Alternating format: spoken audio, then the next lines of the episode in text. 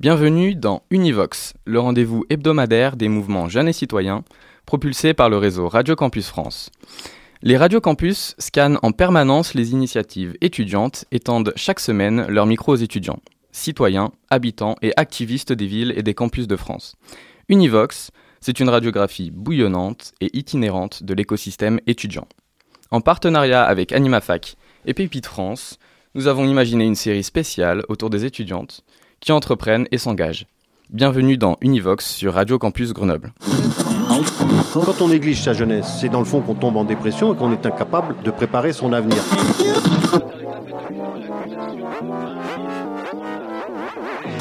Ça ne veut plus rien dire, lycéens. C'est des merdeux, des cons. Le jeune est tourné vers l'avenir. Mais aujourd'hui, l'avenir ne se tourne plus vers le jeune. Univox, le rendez-vous du monde étudiant sur Radio Campus. Aujourd'hui, sur Radio Campus Grenoble, nous parlerons de la passion de la jeunesse pour la création de nouvelles organisations dans des domaines aussi diversifiés que l'ESS, économie sociale et solidaire. Et nous nous demanderons pourquoi porter un projet à impact est un acte citoyen. Pour répondre à ces questions, nous avons l'honneur de recevoir aujourd'hui dans Univox William Roquier, président de l'association Footprint, ainsi que Elliot James, président de l'association Citizenship. Alors Citizenship, né en février 2018, a pour vocation de donner du sens au concept de citoyenneté. C'est une association apartisane qui permet à des jeunes de 16 à 30 ans de comprendre le concept de citoyenneté en développant par exemple des ateliers en milieu scolaire, en organisant des débats en milieu universitaire et des réflexions pour co-construire le monde de demain. La seconde organisation que nous recevons aujourd'hui se nomme donc euh, Footprint, euh, une entreprise créée en 2022. Son objectif est d'accompagner à la réduction des émissions de gaz à effet de serre liées à l'alimentation des Français, notamment auprès des structures de restauration collective. Les présidents de ces deux associations nous expliqueront dans un premier temps pourquoi ont-ils décidé de monter leur organisation au sein de l'ESS. Univox. Univox. Euh, donc pour ma part, euh, donc j'ai créé Footprint, euh, c'était il y a maintenant environ 4 ans. je suis arrivé en école d'ingénieur à l'NC donc à Grenoble, qui est une école engagée dans l'environnement. Et si je suis arrivé là-bas, c'est parce que j'avais vraiment envie de m'engager. j'ai toujours été un amoureux de la montagne. j'ai toujours eu vraiment envie de m'engager pour, pour l'environnement. Et il y avait un gros tissu associatif là-bas. Et je me suis dit, ok, j'ai envie de rejoindre quelque chose, mais je savais pas précisément quoi. Et c'est là que j'ai rejoint une asso qui s'appelait Enactus, qui est une asso d'entrepreneuriat social. Et là, euh, bah, j'ai commencé à travailler avec certains amis sur euh, l'empreinte carbone. Et notamment, au bout d'un an, on s'est penché sur l'alimentation. C'est donc euh, comme ça que j'ai commencé à, m'engager. Et au final, c'est parti d'un projet associatif qui était juste dans le cadre des études et qui est devenu vraiment aujourd'hui un projet entrepreneurial et qui est devenu mon projet de vie que je vais mener sur, sur le long terme. D'accord, donc à la base c'était plutôt s'informer et puis ensuite c'est devenu un engagement? Exactement. À la base, c'était surtout, c'était déjà un engagement dans le sens où j'avais envie de faire quelque chose par moi-même, d'avoir un impact vraiment sur, un impact positif sur l'environnement. Et donc en fait c'est ça, ça m'a amené euh, assez naturellement vers l'ESS, euh, avec Enactus qui était donc une asso euh, d'entrepreneuriat social, donc de SS. Et donc forcément voilà, ça m'a ça m'a amené là-dessus sur le volet environnemental. Merci. Et vous, Elliot alors, euh, citizenship, en fait, ça vient de deux constats. Ça vient d'un constat d'abord que la société est de plus en plus complexe euh, à tous les points de vue. Ça peut se voir euh, par rapport aux relations internationales, aujourd'hui avec par exemple le conflit et la guerre qui, qui a lieu en Ukraine, le réchauffement climatique, où de nombreux acteurs sont interconnectés. Cette complexité, elle amène en partie, mais surtout il y a d'autres raisons, que les jeunes se désaffilient de la politique. Ils participent de moins en moins dans des méthodes normales et commencent à voir le monde de demain se construire devant eux sans qu'ils puissent intervenir. Donc nous, en fait, on s'est construit sur l'idée de redonner aux jeunes les clés qui pouvaient leur permettre de saisir la citoyenneté. on utilise des méthodes d'éducation active pour ce faire, on réalise des, euh, activités différentes euh, comme des ateliers. Et en fait, pourquoi au sein de l'ESS C'est simplement l'ESS, c'est la catégorie juridique qui nous, qui nous regroupe et qui, qui, fait qu'on est à l'intérieur. C'est juste qu'on a des valeurs qui sont humaines et sociales et que c'est cette catégorie-là qui, qui indirectement euh, ouais, nous intègre. Univox. Par leur engagement, ils ont donc tous les deux choisi de monter des organisations faisant partie de l'ESS. Peut-être qu'un petit rappel de ce qu'est l'ESS s'impose. Le concept d'économie sociale et solidaire, donc ESS, désigne un ensemble de structures organisées sous forme de coopératives, mutuelles ou encore des associations, dont le fonctionnement interne et les activités sont fondés sur un principe de solidarité et d'utilité sociale. Un ancien étudiant nous présente plus précisément une de ces organisations et nous montre le genre d'impact qu'elles peuvent avoir. Bah, je, peux, je peux dire un exemple. Euh, en face de chez moi, il y a une, épicerie euh, locale qui vend des produits locaux. C'est une épicerie collaborative, c'est-à-dire qu'en fait, toutes les personnes qui veulent acheter euh, des choses là-bas, elles doivent euh, s'inscrire sur le, papier et elles doivent y travailler trois heures par semaine. et du coup, on a des prix qui sont plus bas parce que c'est uniquement des adhérents. Et en fait, en faisant les trois heures, tu accèdes à des produits qui sont locaux, qui sont, bah, hyper intéressants et qui soutiennent l'écologie. Nous verrons maintenant pourquoi faire partie de l'ESS est également une forme d'engagement citoyen. Euh, pour moi, c'est euh, ce qui est assez intéressant sur les projets engagés pour l'environnement, c'est que j'y retrouve un engagement à la fois pour la planète et à la fois pour euh, l'humain, donc pour les, pour les citoyens. C'est-à-dire que euh, quand on s'engage euh, pour réduire les émissions de gaz à effet de serre, donc comme, euh, comme je le fais à travers Footprint, derrière forcément, au-delà d'un impact sur l'environnement, sur la biodiversité, il y a aussi un impact sur l'humain. Aujourd'hui, nos, nos, émissions de, de gaz polluants, ça a un impact direct sur la santé, sur les, sur les cancers, sur la santé à court et à long terme. Et donc, ce que je trouve vraiment intéressant là-dedans, c'est d'avoir aussi un impact sur, sur les êtres humains au sens large. Donc voilà, moi cet engagement citoyen, je le vois vraiment comme un double engagement, à la fois pour, euh, pour les hommes et pour la planète. Et euh, Elliot euh, porter un projet au sein de l'ESS est pour nous une forme d'engagement. Alors déjà, l'ESS, euh, comme tu l'as très bien rappelé, c'est s'engager euh, sur un principe de solidarité et d'utilité mhm. sociale. En fait, c'est à contrario un peu de ce qu'on appelle l'économie normale, dans la recherche d'un profit ou d'autres choses. Ce sont beaucoup dans une approche démocratique et participative, et c'est nous, c'est quelque chose qu'on partage pour pouvoir arriver ensuite à construire avec des valeurs humaines à le monde de demain en réalité, ce qu'on peut faire. vu qu'on traite beaucoup des jeunes, de comment ils peuvent s'engager eux-mêmes et comment les intégrer, on est lié directement à cette euh, forme de solidarité. On essaie de partager, d'échanger avec eux, de les faire grandir. C'est exactement ça ce qu'on fait. Et l'utilité sociale, bah, elle arrive ensuite quand les jeunes ont eux-mêmes pu acquérir en fait euh, les clés qui leur permettent euh, de faire d'autres projets. On a des jeunes qui nous ont rejoints et qui, par leur parcours chez nous, aujourd'hui font d'autres choses. Et pour nous, c'est une formidable réussite, en fait, faut le dire. Vous pouvez nous citer des exemples? Souvent, euh, les jeunes qu'on reçoit sont des lycéens qui vont ensuite se lancer dans des études un peu plus lourdes. Alors, on a accompagné des gens qui voulaient aller après dans des Sciences Po. On a réussi, euh, pas vraiment nous, mais faire qu'ils y aillent euh, pour certains, et ça, c'était remarquable. Et il y en a d'autres qui veulent partir maintenant faire de l'humanitaire. une jeune chez, chez nous qui, qui, souhaite faire ça. On a aussi un jeune qui veut s'investir beaucoup plus dans l'écologie. On a fait un atelier sur l'écologie, il souhaite le faire. mais quels sont les limites de l'engagement citoyen selon vous euh, Alors pour moi, il y en a plusieurs, euh, de Mhm. plusieurs natures. Euh, une première qui est une limite politique, dans le sens où, que ce soit au sein d'une université, au sein d'un département ou d'un pays, il y a forcément des, des volontés politiques qui sont pas toujours en faveur de l'engagement citoyen et qu'il faut parfois aussi provoquer. Et euh, il y a aussi euh, pour moi des limites euh, qui sont vraiment majeures, qui sont à titre personnel quand on s'engage pour, pour soi, pour les autres, quand on a un engagement citoyen, qui sont le temps, l'énergie, l'équilibre personnel. Ça, je sais que c'est quelque chose, une chose à laquelle je suis très vigilant parce qu'on est très vite submergé. Il y a beaucoup de personnes qui font une sorte de, de burn-out, de surengagement en fait. Bien sûr. Donc euh, voilà, il y a vraiment cette, euh, cette santé, cet équilibre à trouver en gardant du temps pour soi, pour ses amis, pour faire du sport, pour euh, continuer à, vivre à côté en fait et pas juste faire engagement métro dodo comme, on pourrait dire. D'accord. Donc trouver une sorte, une forme d'équilibre entre notre vie à l'extérieur, que ce soit les études, le sport et les amis, et d'un autre côté l'engagement citoyen. Pour vous, c'est important ce genre de choses. Alors déjà, je partage complètement ce qu'a pu euh, dire William hein, sur ces limites-là. Je les ai connues personnellement et tous les membres de mon association aussi euh, connaissent cette limite. Ils ont un travail souvent à côté ou alors des études, ce qui les limite. Euh, ensuite, personnellement, je vois l'engagement ci- citoyen comme une grande chose. C'est un peu l'histoire du colibri. C'est faire un peu à son échelle. C'est aussi l'histoire un peu du papillon. C'est un petit papillon qui va peut-être amener une grande tornade plus loin. C'est ce qu'en tout cas moi je vois, ce que j'ai pu voir par d'autres associations. Je vais juste en citer une qui s'appelle iBoycott, qui, qui fait euh, des campagnes de boycott sur des produits qui ont des effets néfastes à la fois sur l'environnement et sociaux. C'est une façon de faire que je trouve splendide. Il y a aussi d'autres associations qui interviennent pour l'aide aux sans-abri ou même pour euh, les étudiants. Mais il y a des actions citoyennes qui ont un impact euh, très significatif. Et je trouve qu'il ne faut pas l'oublier. Ce qui fait que euh, l'engagement, il a un pouvoir, un véritable pouvoir dans notre société aujourd'hui, ce qui permet de reprendre possession euh, d'une forme de démocratie, et pouvoir aller plus loin. Après, il y a des limites, c'est sûr, on peut pas tout faire en matière euh, d'engagement citoyen. Donc, je pense qu'il faut, valoriser l'engagement citoyen avec les limites qu'a pu exposer William au maximum, en se rappelant quand même qu'il y a des choses qui se font par la, politique au sens strict, c'est-à-dire essayer de se saisir du pouvoir pour changer des règles et des structures qui sont plus globales.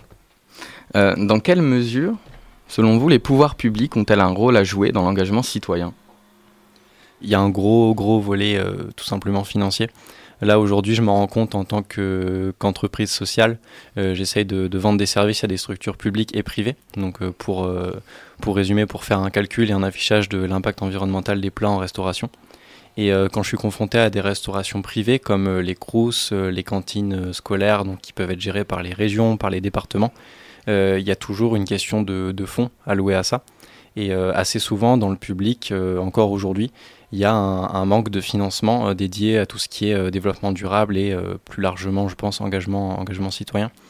Donc pour moi, le, le, rôle des pouvoirs publics, c'est vraiment d'avoir des politiques qui sont beaucoup plus axées en faveur de ça, que ce soit pour l'environnement, que ce soit pour le social. Euh, et dès que les fonds sont là, derrière, ça débloque énormément de choses, que ce soit en termes de soutien à des projets associatifs, que ce soit en termes de payer des services aussi proposés par des entreprises, sociales, ou même euh, financer des campagnes de communication, euh, faire des, organiser eux-mêmes des activités avec, avec le grand public. Il y a, y a beaucoup de d'emplois aussi à créer de ce côté-là, et forcément des emplois, ben derrière, ça va, ça va leur coûter de l'argent. Bien sûr, peut-être que au final, les, pouvoirs publics ont également un rôle à jouer là-dessus, euh, notamment sur le financement, comme tu viens de l'énoncer. Euh, et qu'est-ce que vous en pensez, euh, Elliot? Les pouvoirs publics en soi et surtout l'État, c'est un peu les organes du social. ils interviennent en fait dans toutes les branches de la société, dans l'éducation, le travail, la retraite, en fait dans toute la vie des citoyens. Ce qui fait qu'ils ont bien sûr un rôle à jouer dans l'engagement de chacun et dans la structure de la société. Après, toute la toute la question, c'est comment comment, les pouvoirs publics peuvent intégrer les citoyens à leurs décisions sans que ce soit descendant et qu'on ait euh, quelque chose où ce n'est plus les citoyens qui parlent, mais plutôt euh, ce que certains appellent la technocratie ou euh, quelque chose de comparable. la chose est que les pouvoirs publics, à mon avis, s'ils ont un rôle à jouer dans l'engagement des citoyens aujourd'hui, c'est vraiment par l'écoute et l'échange des citoyens, c'est-à-dire leur intégration. Il y en a qui parlent de démocratie participative, ou l'autre qui parle de démocratie permanente. C'est vraiment cette idée de faire en sorte que les citoyens soient intégrés quelles que soient ses idées, pour essayer euh, d'amener euh, quelque chose de commun, faire du commun, faire du ensemble.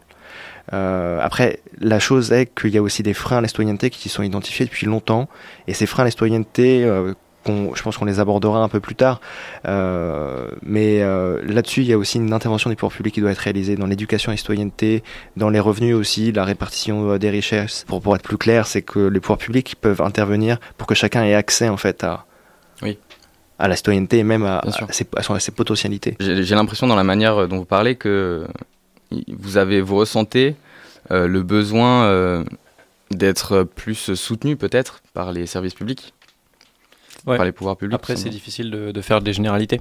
Bien sûr. Il y en a qui sont très présents. Je sais que nous, par exemple, le, le CRUS nous a permis de lancer le projet, nous a soutenus euh, aussi, euh, aussi financièrement et, et, par d'autres aspects. Donc euh, il y a des services publics qui sont très engagés aujourd'hui, ça se développe de plus en plus, mais c'est encore insuffisant. Ok. Mmh, en effet, si, je peux me permettre, nous aussi en fait on, a été euh, soutenu à la fois par des universités, il y a pas rien qui nous a donné des financements au début pour nous lancer. Il faut se rappeler aussi qu'il y a les maisons euh, des associations qui sont présentes dans chaque ville, qui accompagnent au développement. Il y a bien sûr le CRUS, à côté du CRUS on a les mairies en général et même des fonds qui sont à la fois régionaux, départementaux. il y a vraiment quelque chose qui est mis en place. Après au niveau plus global on pourrait imaginer un changement et une modulation pour qu'il y ait une meilleure intégration et que les associations aient peut-être plus de place ou reçoivent plus de fonds, comme l'a dit William il y a quand même beaucoup de choses qui sont faites, il faut les, faut les féliciter. Univox, le rendez-vous du monde étudiant sur Radio Campus. Euh, on entend beaucoup que les jeunes se désengagent des questions citoyennes. Citizenship ainsi que Footprint nous prouvent que de nouvelles formes d'engagement inclusif sont encore mises en place par les jeunes étudiants. En quoi votre projet permet à votre public ciblé d'exercer leur citoyenneté? Alors euh, concernant Footprint, il y a plusieurs euh, leviers d'action. Il y a le premier, comme j'en parlais, qui est l'affichage environnemental, où là, en fait, on va tout simplement transmettre une information. Donc là, dans les restaurants Crous pour les étudiants, dans les restaurants d'entreprise pour les salariés, etc. Euh, et on apporte donc cette information d'impact environnemental des plats. Et ça, ça permet euh, aux convives de la restauration de pouvoir, euh, s'ils le souhaitent, prendre en compte cet impact dans leur choix. Ils peuvent choisir de manger un plat qui va être dans le verre un jour, ils peuvent choisir au contraire de ne pas le faire. Nous, on, a vraiment un rôle d'apporter cette information et donc on, leur permet derrière de, faire leur choix en connaissance de cause. Et c'est quelque chose qu'ils pourraient peut-être pas faire si on n'était pas là parce que l'impact environnemental des aliments, c'est quelque chose qui est encore très peu connu.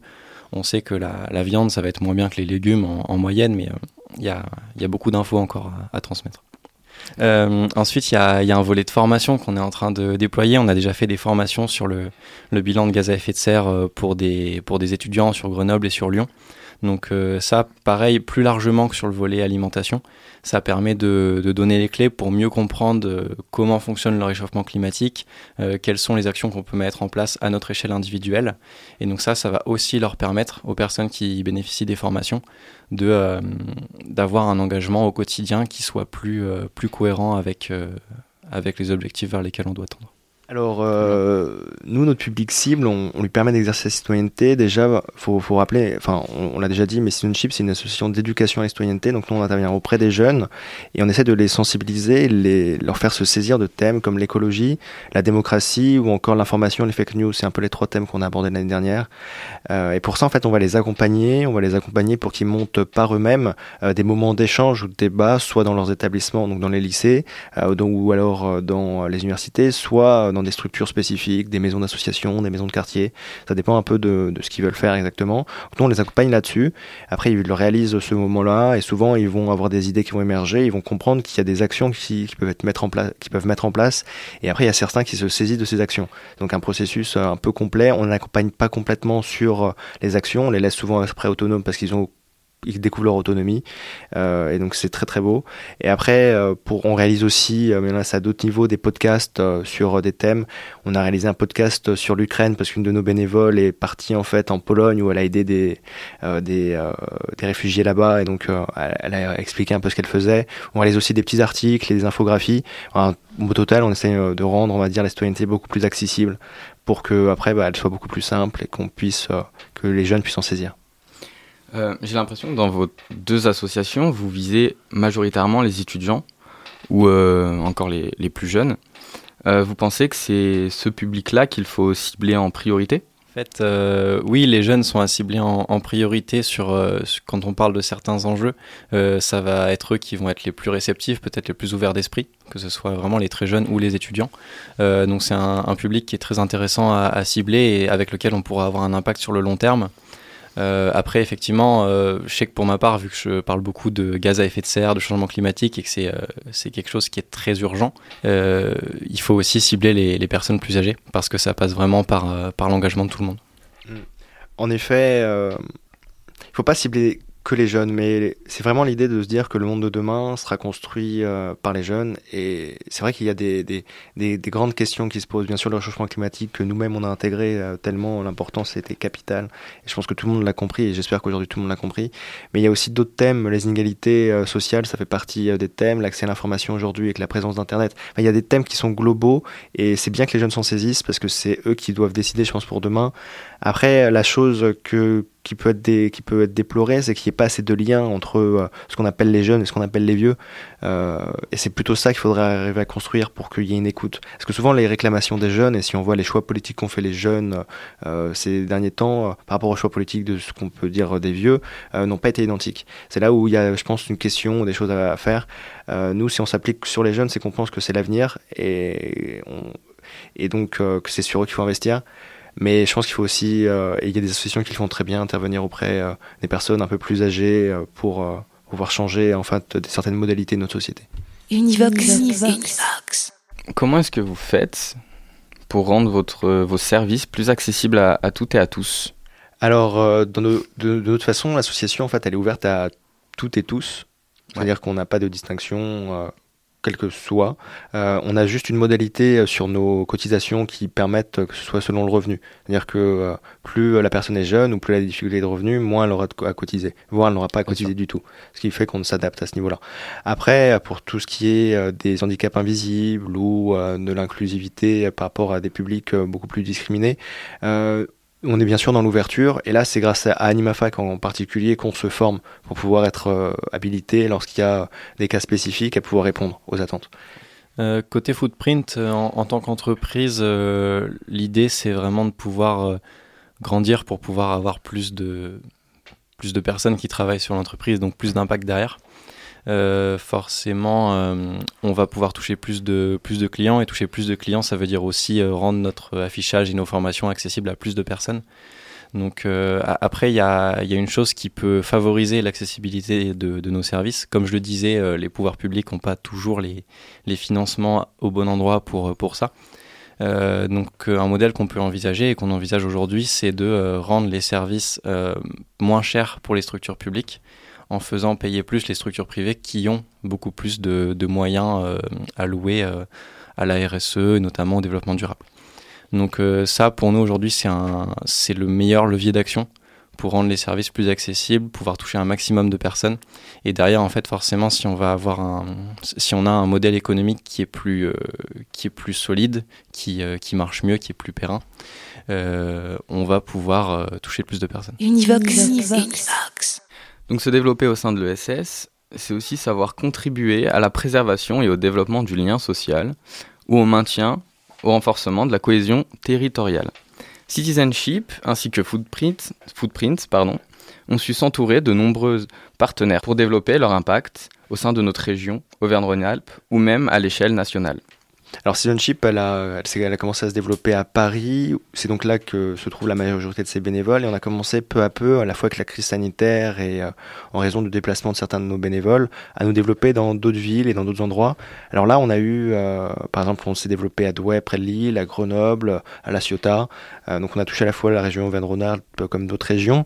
Et ça, ça a été possible par un dialogue entre différentes parties prenantes de la vie citoyenne, à la fois les universités, les collectivités, pour euh, citer que ça et pour un peu euh, expliquer, nous on, on, marche beaucoup avec les lycées, donc c'est au niveau des lycées qu'on a tissé des liens, euh, des liens spécifiques dans certains endroits, avec les facultés aussi, avec l'UGA peut-être un peu moins parce qu'on n'a pas eu vraiment le temps en soi, mais on a pu le faire à Paris 1 sans problème, on a pu le faire aussi avec une université, et c'est ce qu'on est en train de faire au niveau de Lille, enfin avec un lycée là-bas en tout cas. Et bien sûr en fait, ce qui est le plus important, je crois qu'avec les acteurs, c'est les associations en soi, enfin, le fait même qu'on soit ici dans cette salle en train d'enregistrer ce podcast ça montre qu'il y a un lien entre les associations. Euh, il y a aussi des réseaux d'associations comme Animafa qui permettent de fédérer le tout. C'est, je trouve que c'est ça le plus important, ce qui apporte vraiment un aspect humain à nos engagements. C'est qu'on puisse échanger, qu'on puisse... Euh, La solidarité. Cette solidarité, voilà, qu'on vit ensemble, qu'on, partage ensemble sur des euh, domaines que l'on apprécie. le développement territorial ou même le développement des associations en général, ça passe par cette rencontre et ces multiples partenariats entre acteurs. Et c'est indispensable. Euh, pour nous, le développement territorial, il se fait d'abord euh, dans la région. Donc, on a commencé avec le Crous de Grenoble. On est en train de signer nos premiers contrats sur Lyon et sur Grenoble. Euh, après, c'est un projet, enfin, c'est une entreprise qui peut fournir des services à l'échelle nationale. On peut gérer beaucoup de choses à distance et pour nous, l'idée, ce serait vraiment de pouvoir toucher un maximum de personnes, pas uniquement dans la région, même si bien sûr on favorise d'abord les, régions qui sont pas loin parce qu'il va y avoir des déplacements de temps à autre et on cherche aussi à limiter euh, nos déplacements pour limiter notre bilan carbone. Euh, après, on pourrait pas se développer, du moins, c'est pas prévu à l'international, parce que quand on parle d'impact environnemental euh, des aliments, il y a des bases de données qui sont faites à échelle nationale. Et nous, voilà, on se voit vraiment rester en France et donc en, priorité dans, la région. Après, en ce qui concerne les, différentes parties prenantes, euh, effectivement, il y a beaucoup de beaucoup d'interactions. Euh, je me souviens, euh, quand j'ai lancé le projet, avoir pas mal discuté avec des membres de Grenoble INP, de l'UGA, avec du coup le CRUS comme, comme j'en parlais. je pense que plus il y a d'interactions, plus on va pouvoir générer de l'impact. Euh, pour citer un exemple, aujourd'hui on travaille avec l'association Assiette Végétale, qui est une association qui va former les cuisiniers en restauration collective à la, la cuisine végétale. Euh, et donc voilà, c'est vraiment cette synergie qu'on peut créer qui va faire que entre eux, même entre entreprises et associations, on peut apporter des services et des formations qui sont complémentaires euh, et pour derrière euh, maximiser l'impact qu'on va avoir sur sur bah, là en l'occurrence la, restauration. Merci beaucoup. Donc vous avez fait référence tout à l'heure à, l'un de vos projets moyen et long terme. Ça me permet de rebondir sur la question. Comment est-ce que vous voyez le futur de votre action citoyenne? Donc avant tout, je pense que William dira pareil, le, le but, nous, c'est de faire grandir notre projet, c'est pouvoir le développer et, le futur de l'action, en fait, il se base sur la construction d'une équipe soudée. Nous, c'est ce qu'on a fait cette année. On a construit une équipe soudée qui commence à travailler donc sur euh, tous les projets qui arrivent à se développer pour qu'en fait, il y ait euh, un enrichissement de tout le monde, à la fois de l'équipe et des bénévoles, et qu'on puisse avancer. On espère, en fait, dans les années à venir, pouvoir recruter un service civique ou voire euh, plusieurs services civiques pour pouvoir intervenir et nous aider dans, nos activités. Et ensuite, il y a toute une partie aussi très très administrative avec une demande d'agrément auprès de ministères pour faciliter nos interventions ou des demandes de subventions. Donc notre futur, c'est le développement, c'est de développer notre activité en restant sur notre cœur de métier, si je pourrais dire, qui est la formation citoyenne, et cela euh, en intégrant le plus de monde et en faisant vivre une forte hum, d'écosystème intérieur. Effectivement, nous, euh, on cherche aussi à, se développer, donc comme je disais tout à l'heure, à, recruter des personnes, à maximiser notre impact, à avoir plus de, plus de clients pour toucher plus de personnes. Euh, l'idée, c'est pas de c'est pas d'être une entreprise qui va générer énormément de, bénéfices, c'est d'être viable, c'est de pouvoir euh, vivre de notre activité. Pour moi, c'est l'idée dès le départ, c'est de pouvoir avoir un engagement tout en faisant en sorte que cet engagement euh, me fasse vivre. donc voilà, ça c'est vraiment la façon dont je vois les, prochaines années. Après, moi j'ai une vision peut-être un peu particulière, contrairement à la, à la, plupart des entrepreneurs, c'est que je me vois pas dans peut-être 10, 15, 20 ans, continuer à faire, euh, à faire la même chose et à, on va dire, apporter mon, mon bébé d'entreprise jusqu'au jusqu'au bout. Euh, moi, j'ai envie de le développer, de participer à ce que ça, à ce que ça se développe, que ça touche beaucoup de personnes. Euh, mais je pense qu'au bout d'un moment, surtout vu que je m'engage sur des sujets qui sont vraiment très importants maintenant et qui seront peut-être abordés différemment dans 10-15 ans, quand on, c'est peut-être un peu collapso comme façon de voir les choses, mais disons que quand on parle d'environnement, dans 10-15 ans, euh, on se rendra peut-être compte qu'il y a des choses sur lesquelles on ne peut plus trop faire demi-tour. Et donc euh, peut-être qu'à ce moment-là, je me dirais, ok, j'ai plus envie de concentrer mon énergie sur moi-même, sur être vraiment en pleine cohérence avec, euh, avec mes valeurs, avoir un mode de vie totalement cohérent. Et, et voilà, avoir juste un engagement qui sera toujours présent, mais qui sera différent. Après, bien sûr, il peut arriver beaucoup, beaucoup de choses d'ici là. Univox, le rendez-vous du monde étudiant sur Radio Campus. Merci à William Roquier, donc président de l'entreprise Footprint, ainsi qu'à Elliot James, donc président de l'association Citizenship, pour avoir répondu à nos questions sur Radio Campus Grenoble, mais également nous avoir montré que l'espoir existe encore chez certains jeunes et que l'ambition de créer un monde meilleur subsiste encore. Univox, le rendez-vous du monde étudiant sur Radio Campus. Merci à vous de nous avoir écoutés sur Radio Campus Grenoble. C'était Univox.